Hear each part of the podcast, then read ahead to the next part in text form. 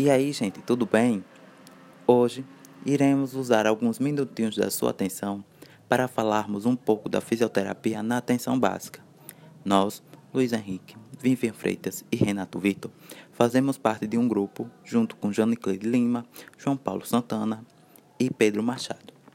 Somos alunos do curso de fisioterapia e estamos cursando a matéria de prática de extensão na área da saúde, ministrada pelo professor Alisson Santos de Jesus, da Universidade Tiradentes, e hoje iremos explicar um pouco sobre os conhecimentos da fisioterapia num sistema de saúde integralista e sua atuação na atenção básica. O Sistema Único de Saúde foi criado em 1988, junto da nova Constituição.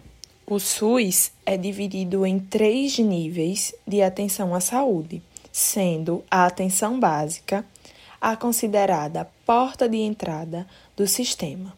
E esse nível consiste em realizar conjunto de ações que promovam a saúde da população geral, por meio de uma equipe multidisciplinar.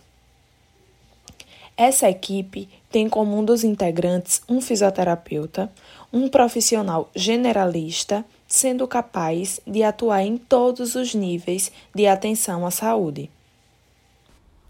O fisioterapeuta deve estar incluso no programa de promoção à saúde, realizado na atenção básica na forma de passagem de informação, atuando na orientação dos pacientes em exercícios e práticas específicas, atendimento no âmbito domiciliar, dando suporte àqueles que não têm condições de deslocar-se para os locais de atendimento, promovendo roda de conversas, aulas educativas e esclarecimento sobre problemas que a população possa estar enfrentando e que pode ter solução com a ajuda da fisioterapia, fazendo assim com que todo esse processo ensino-aprendizagem seja uma realidade no meio social.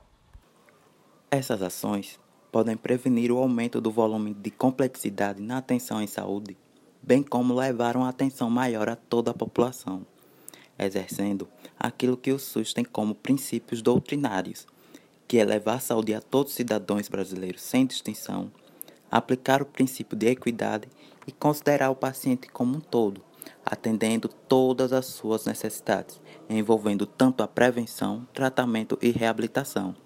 Espero que esse podcast tenha sido um bom meio para conhecimento. Até a próxima. Tchau!